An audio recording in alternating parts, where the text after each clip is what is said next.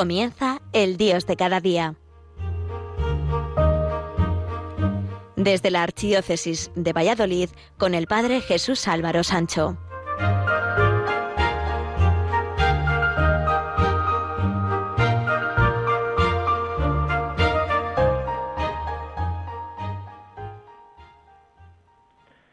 Queridos amigos de Radio María, el tiempo de verano es tiempo de vacaciones, pero yo diría que fundamentalmente es un tiempo de familia y para la familia.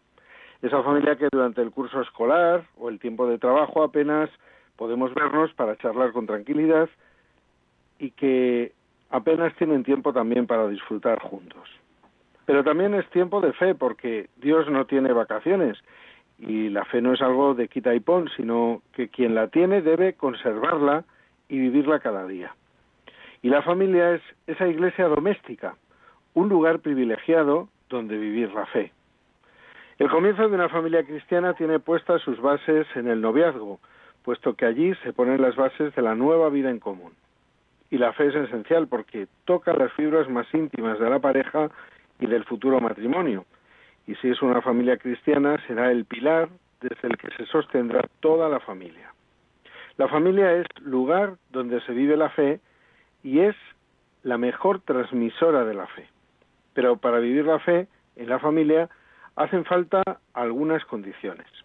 Es fundamental que los padres se quieran y que los hijos vean que se quieren. El afecto y cariño de los padres hacia los hijos, una atención personal a cada uno, cercanía, dedicarles tiempo, estar siempre ya a tiro, etcétera.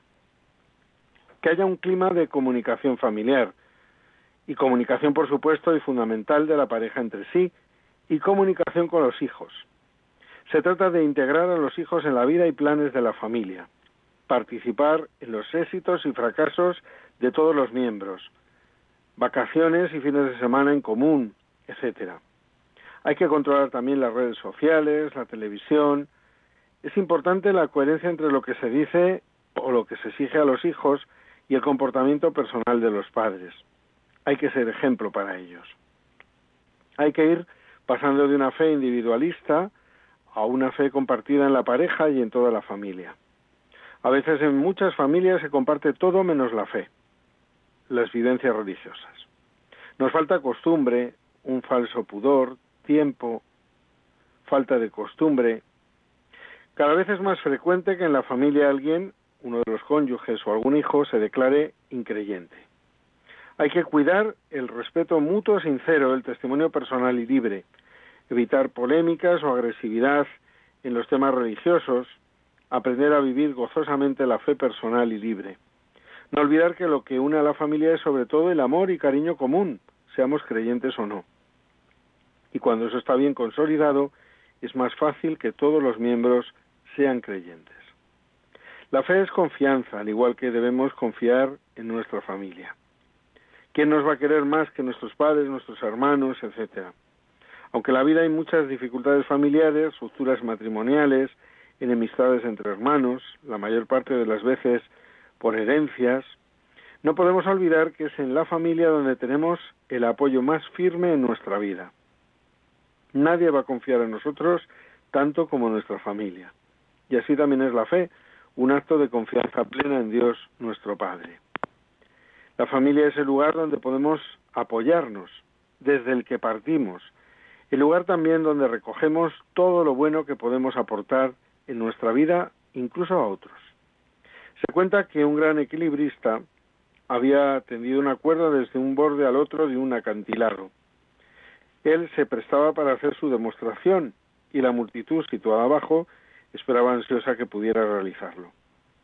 Preguntó desde arriba el artista, ¿creen que puedo cruzar al otro lado caminando por la cuerda? Sí, contestó la multitud. Y allá fue el hombre llegando a la orilla opuesta en medio de los aplausos y el bullicio. De nuevo volvió a preguntar, ¿creen que puedo cruzar al otro lado llevando una carretilla? Sí, se escuchó nuevamente por parte de la multitud. Volvió a preguntar de nuevo, ahora, ¿creen que puedo cruzar llevando una persona en la carretilla? Preguntó, sí, nuevamente fue la respuesta de la multitud. Entonces aquel equilibrista dijo, ¿y quién es voluntario para subir a esa carretilla? En ese momento se hizo un silencio total. Todos estremecieron, todos temieron, todos creían siempre y cuando no estuvieran en juego su seguridad personal. En realidad no creían en él, no confiaban. Entonces, de la multitud salió un niño que rápidamente corrió y subió a la carretilla. Ambos, el equilibrista y el niño, llegaron sin demora al otro lado corriendo por la cuerda. Ese niño era el hijo del artista que confiaba con todo su corazón en su padre. ¿Cuántas veces nosotros decimos que creemos pero no es así? Pensamos que Cristo es el Salvador del mundo, pero no lo tengo tan claro que sea mi Salvador. Creemos que Él libró a otros, pero no creemos tan fácilmente que nos librará también a nosotros. Creemos que sanó a otros, pero no creemos que nos sanará a nosotros. No me atrevo a emprender alguna tarea difícil porque creo que no me sostendrá. Ojalá nuestra fe sea como la de ese niño, que no dudó ni un segundo en montarse a la carretilla porque confiaba plenamente en su padre. Cuando en nuestra vida o en nuestra familia las cosas no vayan bien, debemos mostrar una enorme confianza en Dios, y así no habrá nada ni nadie que nos quite el sueño. El beato Luis Guanela era un gigante de la caridad, impulsado por una fe que mueve montañas y por el ideal que había en él desde pequeño, provocó una verdadera explosión de asombrosas iniciativas en favor de los marginados, de los pequeños, de los impedidos. Empezó de la nada y terminó con un conjunto de obras que se extienden desde la ciudad de Como al mundo entero. Con su lema pan y paraíso y con la certeza de que Dios es papá, fue uno de los precursores de esa evangelización que es una verdadera promoción del hombre entero, del físico y del espiritual. Su secreto era fiarse totalmente de la providencia. Su actividad era tal que un día Pío X, el Papa, que era muy amigo suyo, le preguntó cómo conseguía dormir tranquilamente como un bebé a pesar de la cantidad de asuntos que tenía en la cabeza y de todas sus enormes deudas. Santidad, le respondió, hasta medianoche pienso yo, pero después dejo que piense Dios. Así debe ser también para nosotros. De día pensamos nosotros en las cosas que nos preocupan, incluida la familia, pero luego en la noche dejemos que sea Dios quien decida, porque todo lo hemos puesto en sus manos. La familia es el núcleo de la sociedad y se funda sobre el matrimonio contraído libremente, de forma única e indisoluble. Los cristianos sabemos que el matrimonio es un sacramento y que es para siempre. Para ello contamos con la ayuda de Dios, ante el que sellamos el amor que funda una familia. No podemos dejar que el amor de los esposos se convierta en algo de capricho, de simple aguantarse mutuamente. Podríamos decir, como San Pablo, si Dios está con nosotros, ¿quién estará contra nosotros? Debemos poner ante Dios nuestras alegrías y nuestras penas, la salud y la enfermedad, y como no nuestros hijos con sus alegrías y sus penas. El matrimonio cristiano es para siempre y se debe de basar en el amor y respeto mutuo. Aunque vengan dificultades que se solventen con el amor y la comprensión mutua.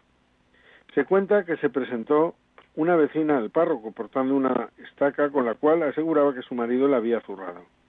Vengo, dijo, a que usted nos descase. ¿Qué dices? ¿Descasarte? ¿Y tu marido está conforme? comentó el sacerdote. Sí, señor, él mismo se lo dirá que está allá abajo. Subió el marido y el cura preguntó si era firme su voluntad de divorciarse, contestando el marido afirmativamente. De modo que los dos habéis pensado bien vuestra resolución de separaros, comentó el sacerdote. Sí, señor, contestaron ellos. Está bien, pues arrodillaos que os voy a descasar tomó la estaca de manos de ella y comenzó a descargar recios golpes sobre las espaldas del matrimonio. Basta, basta, gritaban ellos. Pero vamos a ver, dijo el cura, cesando de golpear, ¿no queríais que os descasara? Sí, pero no de esta forma. Es que no hay otra para los cristianos. ¿No sabéis que el matrimonio no puede deshacerse sino por la muerte de los contrayentes? Pues si tratáis de que disuelva el vuestro, ha de ser así, moliéndose a garrotazo limpio hasta que uno de los dos muera. El amor cristiano de un matrimonio va más allá del momento del sí quiero en la boda, puesto que ese sí es como un pistoletazo de salida en una competición deportiva. No se casan porque se han querido, sino para seguirse queriendo en el futuro. Cuentan una anécdota del que fue embajador en San Petersburgo, el canciller Bismarck. Parece que en uno de sus viajes no pudo acompañarle su esposa, y esta dubitativa de la fidelidad del marido por su intensa vida social y diplomática le escribió en estos términos. Temo que entre tus princesas y embajadoras me olvidaras a mí, que soy una provincianita insignificante. Y Bismarck le contestó con estas palabras, ¿olvidas que te he desposado para amarte? Ahí en ese para amarte que mira al futuro está el secreto de un verdadero matrimonio si se mantiene firme como un norte firme del compromiso matrimonial. El matrimonio no es algo meramente humano, no es una creación del hombre sin contar con Dios. El origen de la familia se debe a la disposición natural del hombre y a la voluntad positiva de Dios que dispuso desde el principio de los tiempos la conservación de la especie humana por el matrimonio. Decía San Juan Pablo II unas hermosas palabras a los matrimonios en una homilía en Limerick, en Irlanda, el día 1 de octubre del año 79. Creed en vuestra vocación, en esa, en esa hermosa vocación al matrimonio y a la paternidad que Dios os ha dado. Creed que Dios está con vosotros, porque toda paternidad en los cielos y en la tierra recibe su nombre en él. No penséis que hay algo que podáis hacer en vuestra vida que sea más importante que ser un padre y una madre verdaderamente cristianos.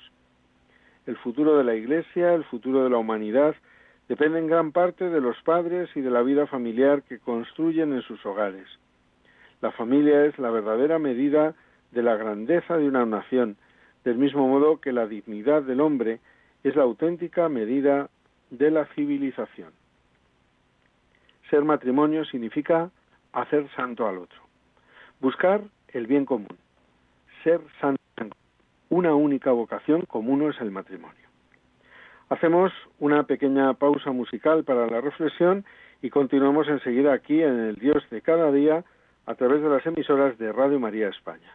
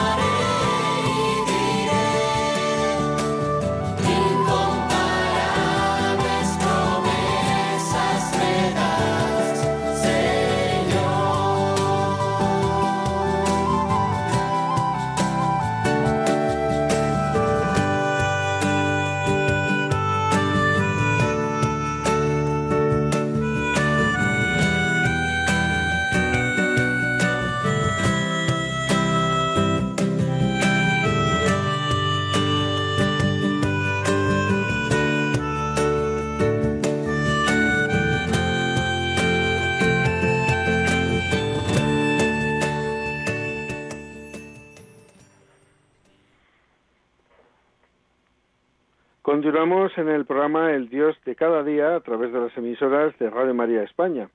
Hoy estamos hablando de matrimonio, de familia, de fe, de verano, esas cosas tan unidas y que en muchos casos nos empeñamos en separar. Se trata de ser una unidad, no un fragmento en la vida.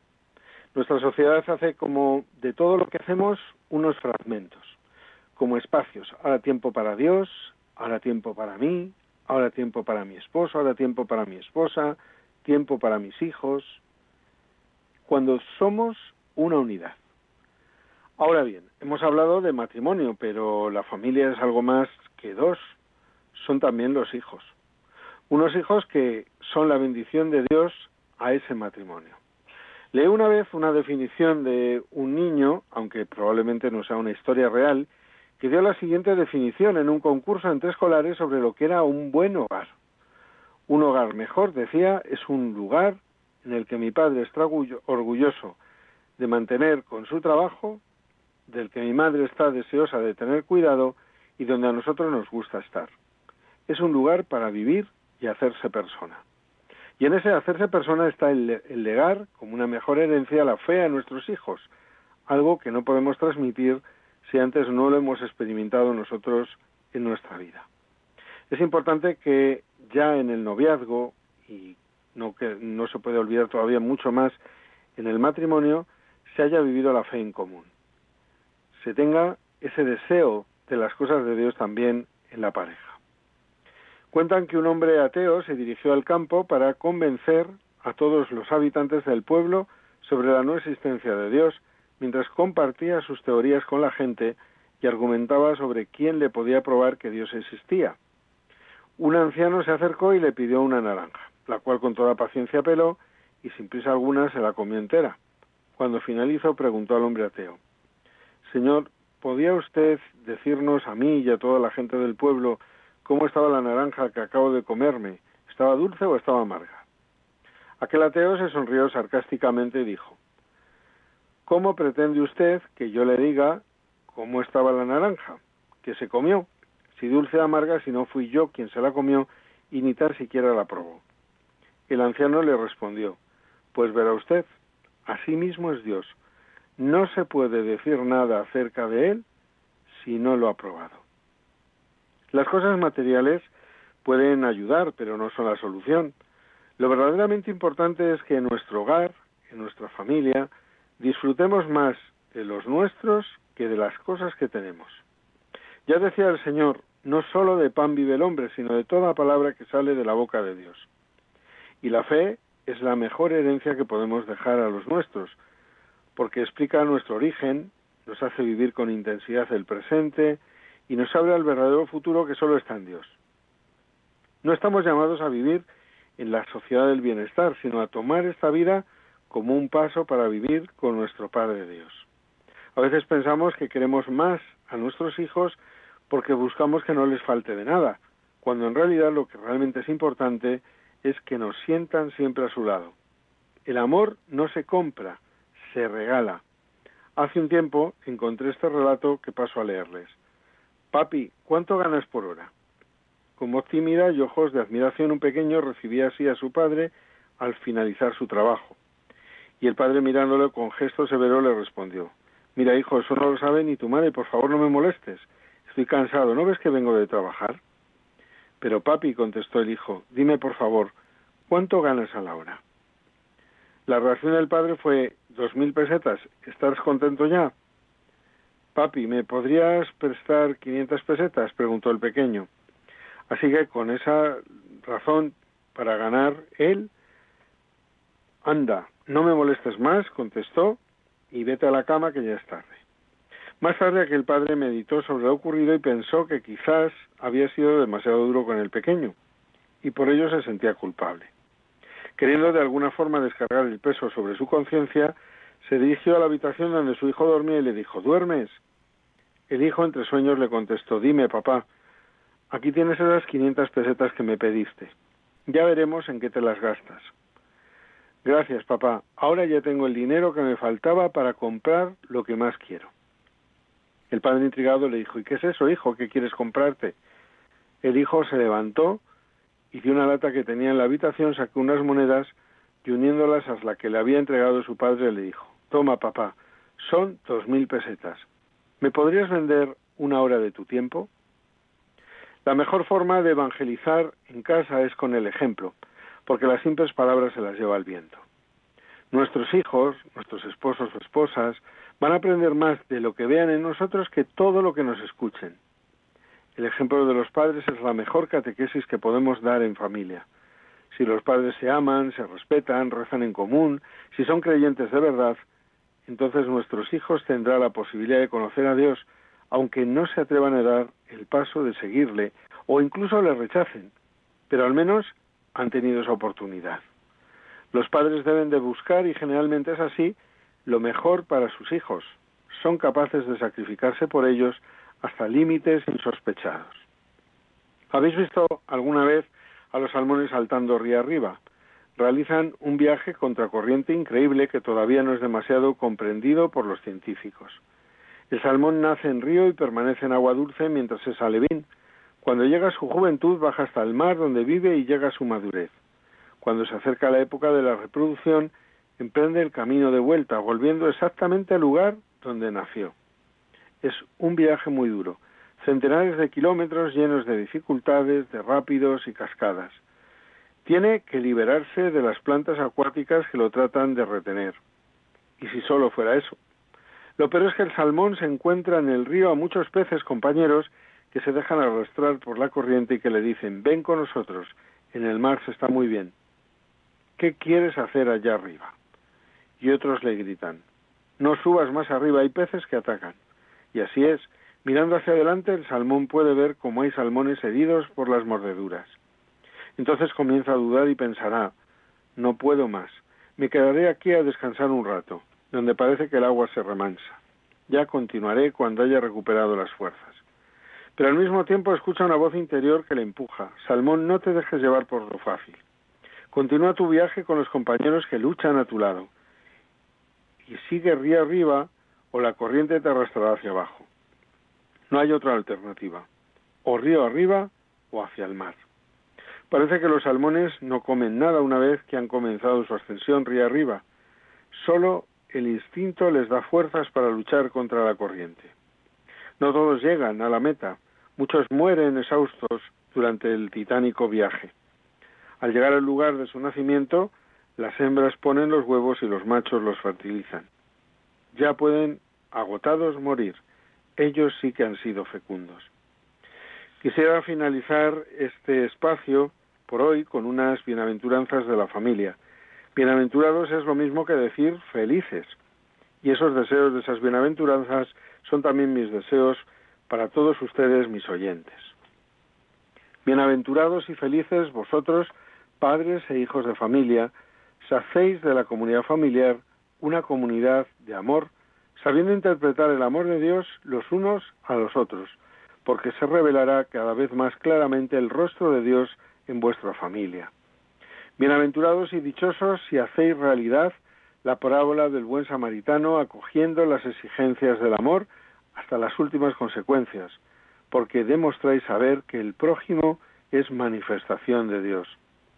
Felices, muy felices seréis padres e hijos si al final de la jornada de trabajo la familia vive la realidad de ser iglesia doméstica, que la oración de alabanza, de ofrecimiento y de acción de gracias se une al Dios y Señor, porque Dios está entre vosotros como en su templo.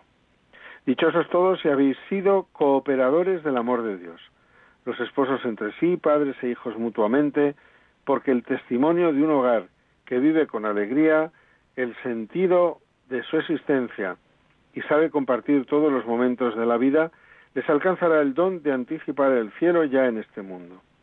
Bienaventurados vosotros si habéis sabido comprender la lucha de la vida, la cruz de cada día, a la luz del sacrificio de Cristo, redención para muchos, porque podréis, como familia, saborear la aurora de la Pascua. Y hasta aquí ha llegado por hoy el Dios de cada día a través de las emisoras de Radio María España. Recordar que volveremos a estar con todos ustedes dentro de cuatro semanas. Hasta entonces, felices días de verano a todos.